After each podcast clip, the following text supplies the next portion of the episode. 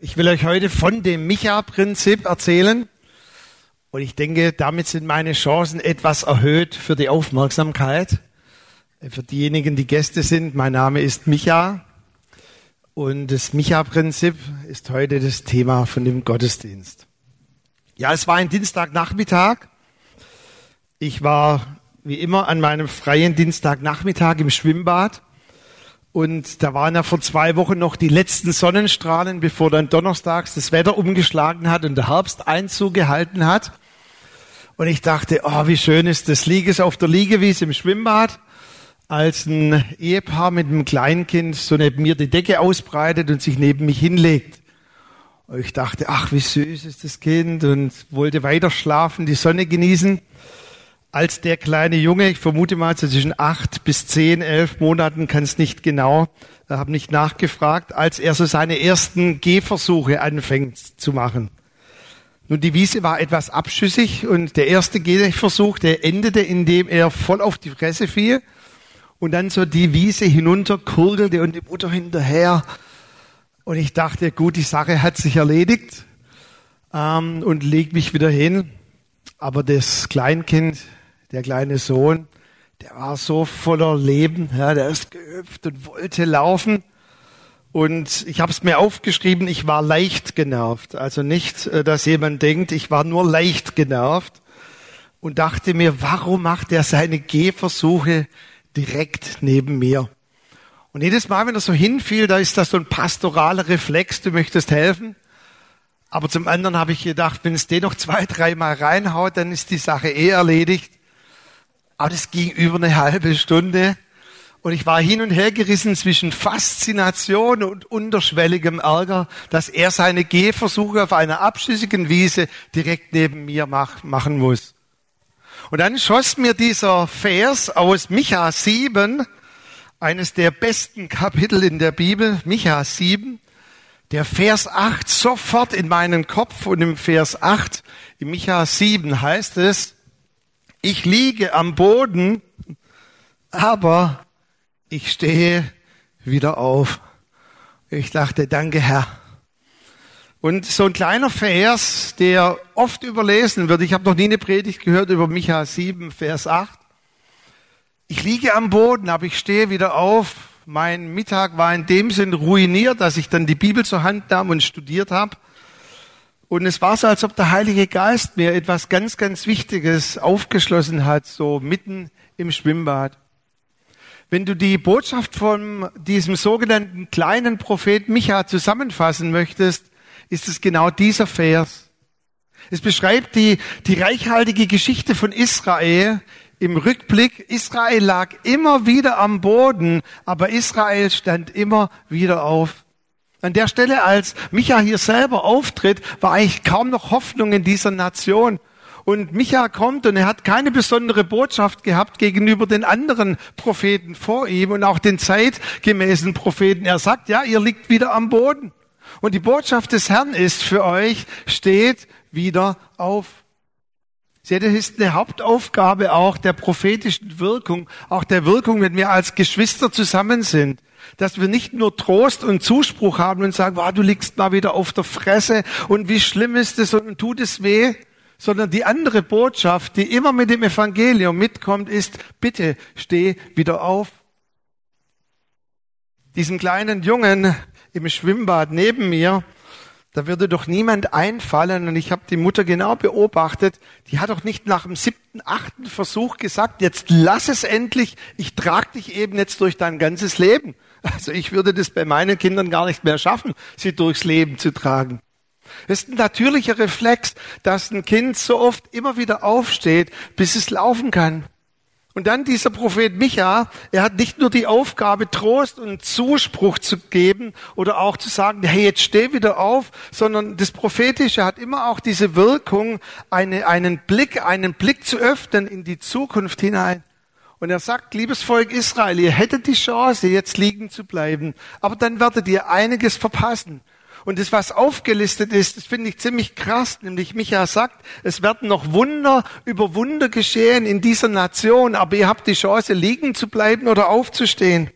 Ich will eure Grenzen erweitern als Nation. Ich will machen, dass sogar Nationen zu euch nach Israel kommen werden. Und übrigens wird auch noch ein Wunder geschehen. Jesus wird in Bethlehem geboren werden. Wäre es da nicht cool, wieder aufzustehen?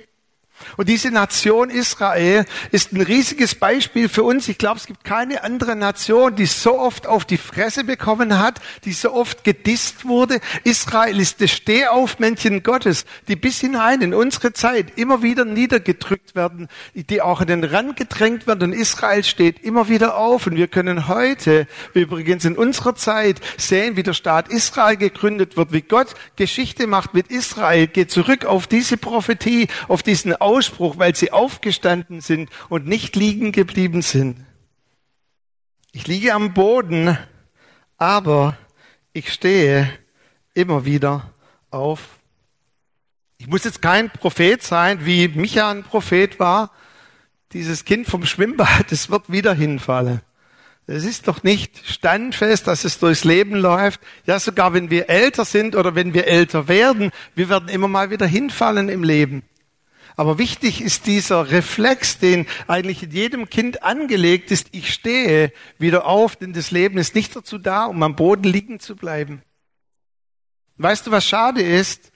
Wenn wir ein Stück weit älter werden, auch älter werden in unserem sogenannten Glaubensleben, in unserer Beziehung mit Jesus, lässt dieser Reflex oft nach. Ich kenne so viele Leute, die eine Enttäuschung hatten, die irgendwo einen Schlag hatten, einen Schlag, der sie niedergeschmettert hat, eine Enttäuschung, einen Schmerz und sie bleiben liegen und gehen nie wieder hinein in diese Fülle an dem, was eigentlich Gott vorbereitet hat für ihr Leben. Nun, es ist deine und meine Entscheidung, ob wir liegen bleiben können. Gott achtet auch, was wir tun und respektiert es, was wir tun. So war es auch bei Micha. Micha legt seinem Volk vor und sagt, okay, ihr, ihr, ihr könnt liegen bleiben, das ist eine Option. Aber ich habe für mich entschieden, ich stehe wieder auf, weil ich diesem Gott glaube, der noch eine Zukunft für mich hat, weil ich noch glaube, dass in unserer Nation noch Wunder geschehen, weil ich noch glaube, dass über meinem Leben eben noch nicht alles zu Ende ist. Und wenn wir das tun, liegen bleiben, dann verpassen wir all das, was noch kommt.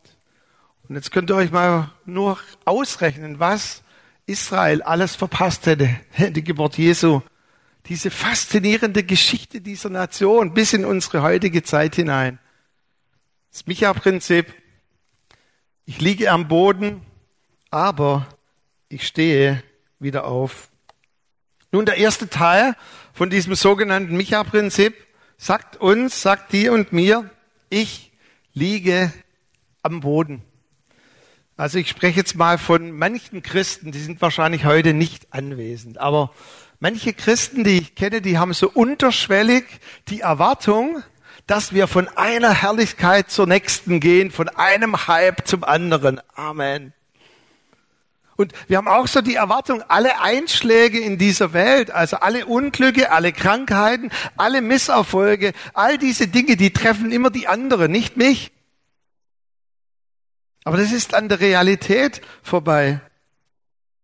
Wir hatten ja letzten, vorletzten Sonntag diese Predigt von dieser Hochspringerin, von der ich erzählt habe, die sich wieder aufgemacht hat, die ihre Festlegungen gebrochen hat und die gesagt hat, ich lege die Latte wieder höher.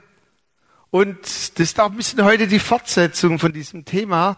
Jetzt haben vielleicht einige die Latte wieder höher gelegt und sie haben die Erwartung, ich werde diese Latte, die jetzt wieder ein bisschen höher liegt, ich werde die nie mehr in meinem Leben reißen. Weißt du, diese Woche bei der Vorbereitung hatte ich panische Angst, dass irgendjemand aus unserem wunderbaren Lobpreisteam ein Lied schreibt, nie mehr die Latte reißen, nie mehr am Boden. Ich dachte, das ist ein cooles Bekenntnis, aber das ist nicht die Realität. Auch diese Springerin hat immer mal wieder die Latte gerissen. Und wir werden in unserem Leben immer wieder einmal auch am Boden liegen und wir werden es verreisen, wir werden Fehler machen, wir werden auch manche Enttäuschungen haben. Nach diesem Gottesdienst vor zwei Wochen, wo Gott so mächtig gewirkt hat, am nächsten Morgen kam schon die erste Enttäuschung, Anruf, ein Todesfall, Weißt du, das bedrückt, das macht einen traurig, wenn man weiß, man hat am Tag davor noch für Personen gebetet und man sagt, dann lass ich's, ich bin jetzt am Boden. Nein, ich stehe wieder auf. Ich liege am Boden, ist der erste Teil, was diese Bibelstelle des Micha-Prinzip uns sagen möchte. Es war mal so ein Glaubensfrischling, also jemand, der sich ganz neu zu Gott bekehrt hat. Und der kam in einer farbigen Gemeinde in den USA zum Pastor und hat sich bitter beklagt und hat gesagt, so auf Englisch, ich dachte, das Evangelium ist good news. Und der Pastor, so ein schwarzes Gesicht, dann die weißen Augen, hat die so richtig nach vorne gekollert und hat gesagt, it is good news, but it is very good news. And it's also good news in bad times. Ja, es ist gute Nachricht. Good News, aber es ist vor allem auch dann gute Nachricht in schlechten Zeiten. Ich liege am Boden. Ich kann euch diesen ersten Teil nicht ersparen, weil es die Lebensrealität ist. Weißt du, wenn unsere Kinder klein sind, dann schonen wir die ein bisschen noch, auch bei Spielen schon mal aufgefallen. Ich weiß es noch bei meinem Bekanntenkreis, Verwandtenkreis, wenn ich als der Onkel kam und dann die kleinen Kinder, man hat, Mensch, ärgere dich nicht gespielt, dann hat mich meine Schwester unter dem Tisch immer angehalten, du musst den gewinnen lassen. Und ein paar Mal ist das ja ganz cool, da gewinnt immer das kleine Kind, aber so ist nicht das Leben, oder? Ich hatte in meiner Großfamilie einen, wenn der dann mal verloren hat, der hat durchgedreht, der hat das ganze Feld genommen, die Steine genommen, der hat hier das Wohnzimmer zerlegt. Nur das Problem ist, dass er heute noch genauso reagiert. Wenn irgendetwas in seinem Leben nicht so läuft, wie er das möchte, dann dreht er durch. Warum? Weil er nicht gelernt hat, dass auch Niederlagen zum Leben dazugehören und auch Kinder, so schmerzhaft es ist, werden erleben und müssen erleben den Umgang, dass sie bei Mensch ärgere dich nicht immer gewinnen gewinnen. Erinnert euch noch 2002 die WM, als unser Oliver Kahn, der Titan genannt, der Unbezwingbare, der nie Fehler machende, wie ein Häufchen Elend an diesem Pfosten kauert, weil er diesen Ball abprallen ließ und Brasilien Weltmeister wurde. In dem Gottesdienst habe ich hier vormittags, es war an einem Sonntag das Endspiel, im Gottesdienst noch gebetet, dass Deutschland Weltmeister wird. Und es war ja klar, wir haben Oliver Kahn, der Titan. Und dann lässt er diesen Ball rein. Und ich muss meinem sechs Jahre alten Sohn erklären, dass jetzt Gott eben nicht das Gebet erhört hat, dass Deutschland Weltmeister wird. Und weißt du was? Oliver Kahn, der mit seinen Eier, Eier und der Gegenspieler gebissen hat, der Mitspieler gebissen hat, der wurde mir eigentlich in diesem Moment erst richtig sympathisch. Davor hatte ich immer gedacht, oh mein, der kommt aus Karlsruhe, da kann nichts Besseres herkommen. Entschuldigung für alle, ich weiß, dass einige heute Morgen eine Assoziation haben zu Karlsruhe, war natürlich nur Spaß gemeint. Aber in dem Moment, als er dort kauert, habe ich gedacht, oh Mann, das ist schon, schon blöd, ja. Und Gott hat ja unser Gebet später erhört dann dass wir Weltmeister wurden und auch noch in Brasilien. Aber da ist mir dieser Mann erst so richtig sympathisch geworden, weil ich gesagt habe, Olli, willkommen im Club. Ich liege am Boden. Ja, ich liege wieder einmal am Boden, so auch hier bei dem Volk Israel. Und jetzt kommt aber der zweite Teil. Ja, aber ich stehe wieder auf und ich mache Schritte, ich gehe weiter, weil Gott, du mir eine Zukunft zugesagt hast, deshalb gehe ich wieder weiter. Ich bleib nicht liegen, das ist nicht meine Identität. Ich bleib auch nicht liegen, auch wenn ich wieder einmal hinfalle. Ich gehe weiter. Micha 7, Vers 7, dort heißt es, ich habe mich entschieden, ich will auf den Herrn schauen und harren auf den Gott meines Heils. Mein Gott wird mich noch erhören. Nun der zweite Teil von diesem Micha-Prinzip. Erster Teil, ich liege am Boden, es ist die Realität, wir müssen damit lernen umzugehen. Und das Zweite ist jetzt viel wichtiger, dass wir diese Haltung in uns hineinbekommen, auch durch den Heiligen Geist, wie es Diana vorhin gesagt hat, dass wir unser Herz weit machen und sagen, Gott, ich möchte diese Haltung, wie das Volk Israel damals, wie Micha es hatte. Ich stehe wieder auf. Für die, die in der Medizin tätig seid, Ihr wisst ja, dass in der Rekonvaleszenz, also in der Genesung, in der Wiederherstellung, die sogenannte Mobilisation eines Patienten dramatisch nach vorne gezogen wurde. Also ich kann mich noch erinnern, als ich so zwölf Jahre alt war, da habe ich mir bei einem Fußballspiel die Speiche und die Elle gebrochen und dann noch einen Ellenbogen. Ich glaube, ich wurde fast am ganzen Körper eingegipst und ich dachte, dass die mich nicht noch an ein Bett festschnallen. Ich musste ruhen und ruhen. Ich dachte, ich habe doch eigentlich nur den Arm gebrochen und dann so ein riesiger Gips und eine Schlaufe. Das hat über die Sommerferien schon angefangen mit Schimmeln, ja, drunter. Da waren Kulturen. Mein ganzer Arm hat sich geschält und ich sollte irgendwie auch meinen Arm auf keinen Fall nicht mal die Finger bewegen. Heute in der Mobilisation geht man ganz anders vor. Man, man auch die Gipsverbände, diese Dinge, die dann schienen, werden immer flexibler und immer kleiner. Und man fängt zumindest an, die umliegenden Gelenke etwas zu bewegen. Mein Vater, als er mit 94 noch einen Hüftbruch hatte, und dann wurde ein Teil, eine künstliche Hüfte eingesetzt, und ich ging dann ins Krankenhaus und ich gehe in sein Zimmer am nächsten Tag nach der OP, Bett ist leer. Ich dachte, der Herr ist gekommen und ich war nicht dabei. Und dann sehe ich auf dem Gang meinen Vater in der Gehhilfe und er winkt mir zu und ich dachte, einen Tag nach einer Hüft-OP darf er wieder laufen. Und ich habe dann gesagt, und er sagt, länger hätte ich mich auch nicht ins Bett hineingelegt. Mobilisation, wow, einen Tag nachdem er eine, eine Hüfte, einen Teil einer Hüfte eingesetzt bekam. Ich stehe wieder auf. In Sprüche 24, Vers 16, dort gibt es einen Vers, den der weise König Salomo sagte. Der erste Teil, denn ein Gerechter fällt. Nochmal, habt ihr das gehört? Wer fällt? Auch ein Gerechter. Wow, nicht nur die da. Denn auch ein Gerechter fällt. Wie oft fällt er? Siebenmal. Was, siebenmal fällt ein Gerechter? Und dann heißt es aber auch hier, und doch, er steht immer wieder auf. Ich glaube, dass es diese Haltung braucht, auch wenn wir vor zwei Wochen ja dieses Thema hatten, wir legen jetzt die Latte wieder höher. Wir, wir, wir wollen uns auch nicht mehr reglementieren lassen. Wisst ihr, das war eine wichtige Entscheidung, dass wir unseren Glauben wieder neu investieren.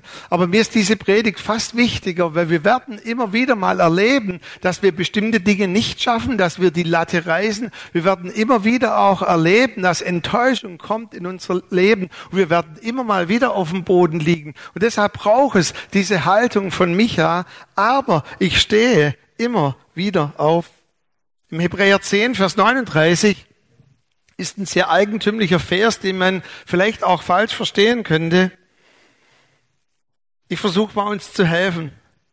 Hier schreibt der Schreiber vom Hebräer, wir aber sind nicht solche, die zurückweichen zum Verlust, sondern von denen, die glauben zur Gewinnung des Lebens. Etwas erschwerend kommt hinzu, wenn jemand eine Luther-Übersetzung hat, dass er anstelle von Verlust Verderben geschrieben hat. Wir sind nicht von diesen Menschen, die zurückweichen zum Verderben. Hier steht aber wörtlich Verlust, weil es ist eine Bibelvers, der eigentlich aus der Buchhaltung kommt. Da stellt jemand gegenüber Verlust und Gewinn. Und er sagt jetzt, jetzt analysier doch mal dein Leben ganz nüchtern. Was haben dir Zeiten gebracht, wo du vielleicht liegen geblieben bist, wo du gesagt hast, jetzt, jetzt höre ich auf, jetzt ist, jetzt ist eine Freundschaft zerbrochen, ich möchte nie in meinem Leben wieder eine Freundschaft. Weißt du, als die Freundschaft von Annette und mir beim ersten Mal zerbrochen ist, da war es schon traurig. Es hat mich mitgenommen. Ich bin ein Mann, zwar, aber ich habe auch Gefühle. Aber ich habe nicht die Festlegung getroffen, ich werde jetzt mit 25 nie mehr in meinem Leben eine Beziehung eingehen. Und ich habe gar nicht daran gedacht, dass es wieder Annette sein könnte. Wäre ich liegen geblieben, dann wäre all das, was daraus entstanden ist, gar nicht geschehen. Gewinn und Verlust. Wir sind nicht diejenigen, die zurückweichen zum Verlust. Wir verlieren so viel, wenn wir zurückweichen, sondern wir gehören zu denen, die wieder aufstehen und die dranbleiben zur Gewinnung des Lebens. Ich kann mich noch erinnern, 2007, sorry, wenn heute ein paar Beispiele aus dem Fußball sind. 2007 war ich bei der Saisoneröffnung des VfB Stuttgart. Es war das Jahr, in dem er Meister wurde. Und im ersten Spiel haben sie ja, haben sie es voll verrissen. Gleich die Latte gerissen. Sie haben verloren. Und vielleicht denkt ihr das gar nicht so von meinem Naturell, aber in der 80. Minute ist der Herr Micha Siebeneich gegangen. Sagt, so ein Scheißverein da, der regt mich auf, jedes Jahr das Gleiche. Und mein Cousin, der dabei war, wollte mich noch besänftigen und sagt, jetzt bleib doch, man muss auch glauben. Und ich sag, ich glaube schon lange nicht mehr, blöder Verein hier.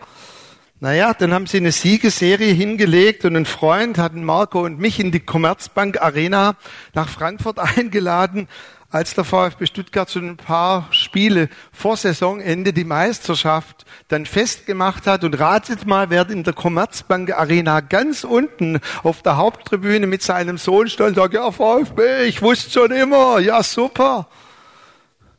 Leute, darf ich es mal so sagen, mein Verhalten damals bei der Saisoneröffnung war ziemlich kindisch. Ich sage, jetzt ist einmal was verloren, jetzt lasse ich's, höre ich's auf, jetzt kündige ich mein Sky-Abo, was weiß ich. Kindisch. Aber wisst ihr, so oft reagieren wir so kindisch in unserem Glaubensleben. Ja, ich hatte eine Enttäuschung, du musst es verstehen, da war ein Verlust, eine gescheiterte Beziehung und jetzt bleibe ich mein Leben lang liegen. Ich möchte dir noch mal sagen, das kannst du tun. Niemand kann dich daran hindern. Aber dann verpasst du all die Glückshormone, die noch auf dich warten. Und ich habe in dieser Biografie von dieser Springerin nochmal nachgelesen, die hat immer wieder mal diese Latte gerissen. Aber es waren auch diese Momente, wo sie sagte, wo sie gewonnen hat und wo sie so dankbar war, dass sie nicht aufgegeben hat. Hey, es schwirren noch ein paar Glückshormone in deinem Körper herum, die warten, freigeschüttet und ausgeschüttet zu werden. Was du dazu tun musst, ist immer wieder aufzustehen und nicht liegen zu bleiben. Henry Ford hat mal diesen Ausspruch gemacht, es gibt viel mehr Leute, die freiwillig aufgeben, als solche, die echt scheitern. Es gibt so viele Leute, die freiwillig aufgeben, als solche, die, die echt scheitern. Ihr, ich war heute Morgen auch in der Anbetung so bewegt und berührt, als ich Jessica hier am Keyboard gesehen habe und für die, die ihr da wart, auch als sie selber mal berichtet hat und auch in der Predigt es uns erzählt hat. Jessica hatte ja immer wieder Verluste in ihrem Leben. Ein Ehepartner, der verstorben ist. Ein Kind, das sie gemeinsam verloren haben. Und trotzdem sind sie dran geblieben. Und ich war so bewegt, wenn, wenn jemand auch, der, der, der solche Niederlagen hat, wieder aufsteht und sagt, ich lasse mich davon nicht bestimmen. Und das auch in der Anbetung. Ich habe da heute Morgen auch so eine geistliche Kraft empfunden, wenn auch solche Personen dann aussingen, ich bin trotzdem ein Kind von Gott und da wartet noch ein Segen für mich in meines Vaters Haus, ist ein Platz für mich. Es gibt so viele Menschen, die scheitern eigentlich gar nicht, sondern sie geben einfach auf. Weißt du, dieser Blinde, der zu Jesus kam, wir lesen die Geschichte in Markus Kapitel 8. Der kam zu Jesus und ich finde es so krass, wie das so beschrieben wird. Er ist blind und er möchte nicht, dass die Jünger für ihn beten, sondern er will direkt zu Jesus. Und dann Jesus himself, the Master, er betet für ihn. Er, das ist diese Geschichte mit dem Speichel, wo ich mir oft überlegt habe, Speichel, aber meine Auslegung ist, ich, ich hasse Speichel in meinem Gesicht, aber von Jesus, ja okay, da könnten wir noch drüber diskutieren. Und Jesus tut diesen Speichel auf seine Augen und er betet für ihn. Und dann fragt er ihn diese Frage, und siehst du wieder? Leute, Jesus hat für ihn gebetet. Die Latte liegt zwei Meter. Und Jesus betet, kann doch nicht schief gehen, oder? Wisst ihr, und dieser Mann sagt, ich lieg wieder am Boden, Jesus. Das ist mir schon oft passiert. Ich sehe nämlich immer noch nichts. Und Jesus winkt und es das heißt, dieser Blinde sagt, ich sehe dich wie ein Baum, ich sehe nicht scharf. Weißt du, und dann sagt Jesus nicht, okay, ein bisschen unscharf zu sehen ist besser als nichts zu sehen, der Herr segne dich. Sondern er betete abermals für ihn. Und es ist diese Haltung, die auch Jesus hatte. Jesus sagte nicht, oh Mann, Mist, ist mir noch nie passiert, jetzt bete ich und da passiert nichts, sondern Jesus betete nochmals für ihn. Und jetzt habe ich eine ganz, ganz einfache, vielleicht eine zu kindliche Gleichung für dich heute Morgen.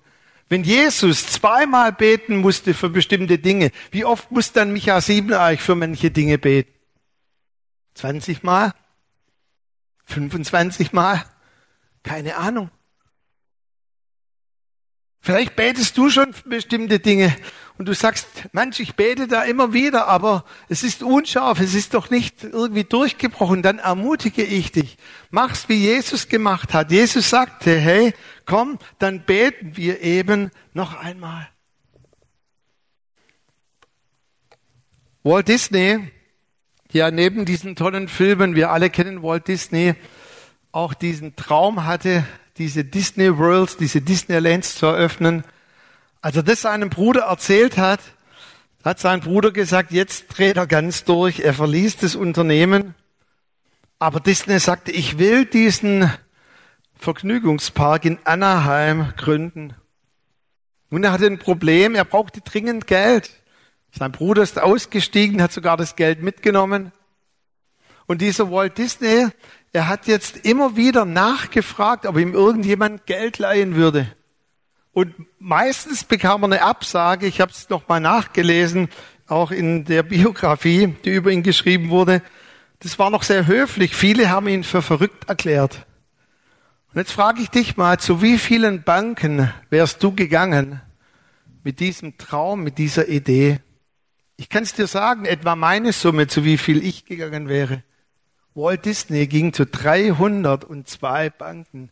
Und erst die 300 ist das deutsch zweite Bank, hat ihm ein Darlehen gegeben. 301 Absagen, 301 Mal auf der Fresse am Boden und beim 302. Mal bekam er ein Darlehen. Darf ich ehrlich sein? Ich hätte schon längst aufgegeben. Dieser Mann ist ein Vorbild für mich und er motiviert mich auch, weil er sagte, ich weiß, dass das Ding funktioniert und ich habe schon andere Dinge ans Laufen gebracht. Ich habe schon im Zug, hat er zum Beispiel dieses Bild gesehen von der Mickey Maus, da haben mich auch alle für verrückt erklärt. Er ging in die Redaktion und gesagt, wir müssen was mit Mäusen zeichnen. Die haben gesagt, hm, zu viel Drogen genommen. Ich weiß, wie sich das anfühlt, wenn man anscheinend Mäuse sieht und da ist eine Idee dahinter. 302 Versuche.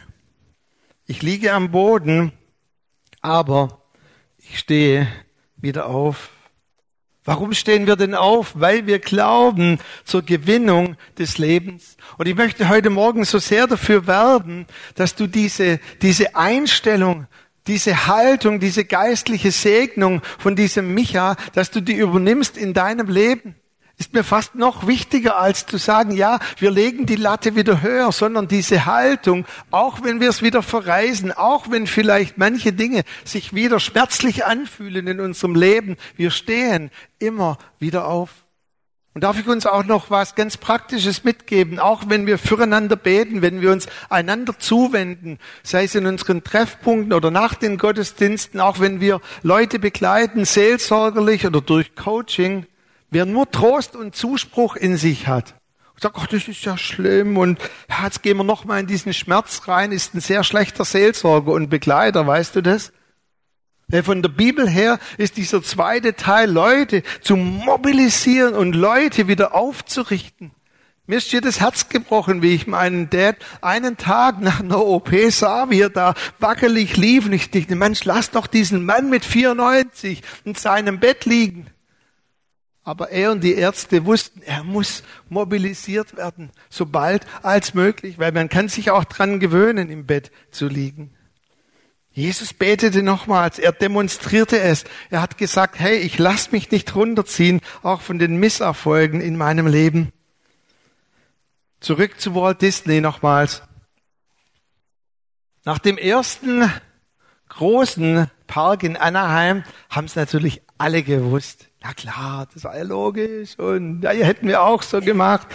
Keiner hätte es so gemacht, 302 Mal dran zu bleiben.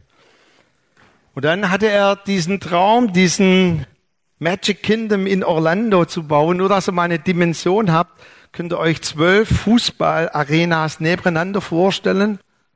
60.000 Beschäftigte sind dort. Circa 50 Millionen Besucher jährlich in diesem Vergnügungspark. Und das Tragische war, dass Disney starb kurz bevor dieser zweite Vergnügungspark eröffnet wurde. Und auf seiner Beerdigung haben dann viele gesagt, ist so schade, dass es Walt nicht mehr gesehen hat. Und dann hat seine Frau gesagt, Walt hat genügend gesehen. Er hat es immer vor seinen Augen gehabt. Er hat es schon längst gesehen, nur ihr habt nicht daran geglaubt. Wisst ihr, vielleicht sehen wir nicht mehr alles oder erleben wir nicht mehr alles, für was wir beten und für was wir einstehen. Aber die Dimension, in der wir leben, ist viel größer. Meine Oma, alle in meiner Familie, außer der Oma, die ist schon mit kurz nach 70 gestorben, alle anderen, die werden weit über 90. Und meine Oma hat immer dieses Gebet gehabt und diese Vision, lass einen meiner Enkel, und sie hatte genügend, das kann ich euch versprechen, sie hatte über 17 Enkel, lass einen davon dein Evangelium verkündigen. Das war ihr Gebet. Sie hat es nie gesehen auf dieser Seite der Erde.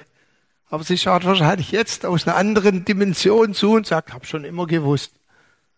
Ihre Gebete wirken weiter. Hey, und ich möchte uns so ermutigen, vieles vielleicht erleben wir nicht mehr oder erleben wir nicht in dem Umfang, in dem wir es vielleicht erbeten. Aber die Dimension, in der wir leben, ist viel größer und viel weiter. Ich liege am Boden, aber ich stehe immer wieder auf. Wir werden jetzt dieses Lied singen, I belong to you. Und dieses Lied spricht davon, dass uns, die wir zu Jesus gehören, dass uns auch diese Haltung gehört, dass wir festhalten an dem, was uns gehört. Dass wir es auch nicht zulassen, dass der Feind, the enemy, dass er uns Dinge raubt. Diese Haltung, ich bin am Boden, aber ich stehe wieder auf. Und ihr könnt dieses Lied auf euch wirken lassen, mitsingen, was immer euch gut tut. Ich möchte euch nur am Ende von diesem Lied eine Frage stellen, die sehr persönlich ist. Ich gebe sie dir jetzt schon mal mit. Möchtest du diese Haltung aus Micha 7, Vers 8? Ja, vielleicht liege ich wieder mal am Boden. Könnte sein.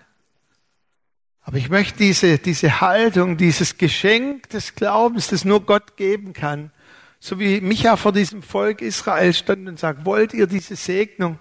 Ich habe mich entschieden dazu. Wollt ihr das auch? Ich liege am Boden, ich stehe immer wieder auf. Und dann könnt ihr reagieren und antworten, wie ihr das wollt, wie euch das hilft. I belong to you.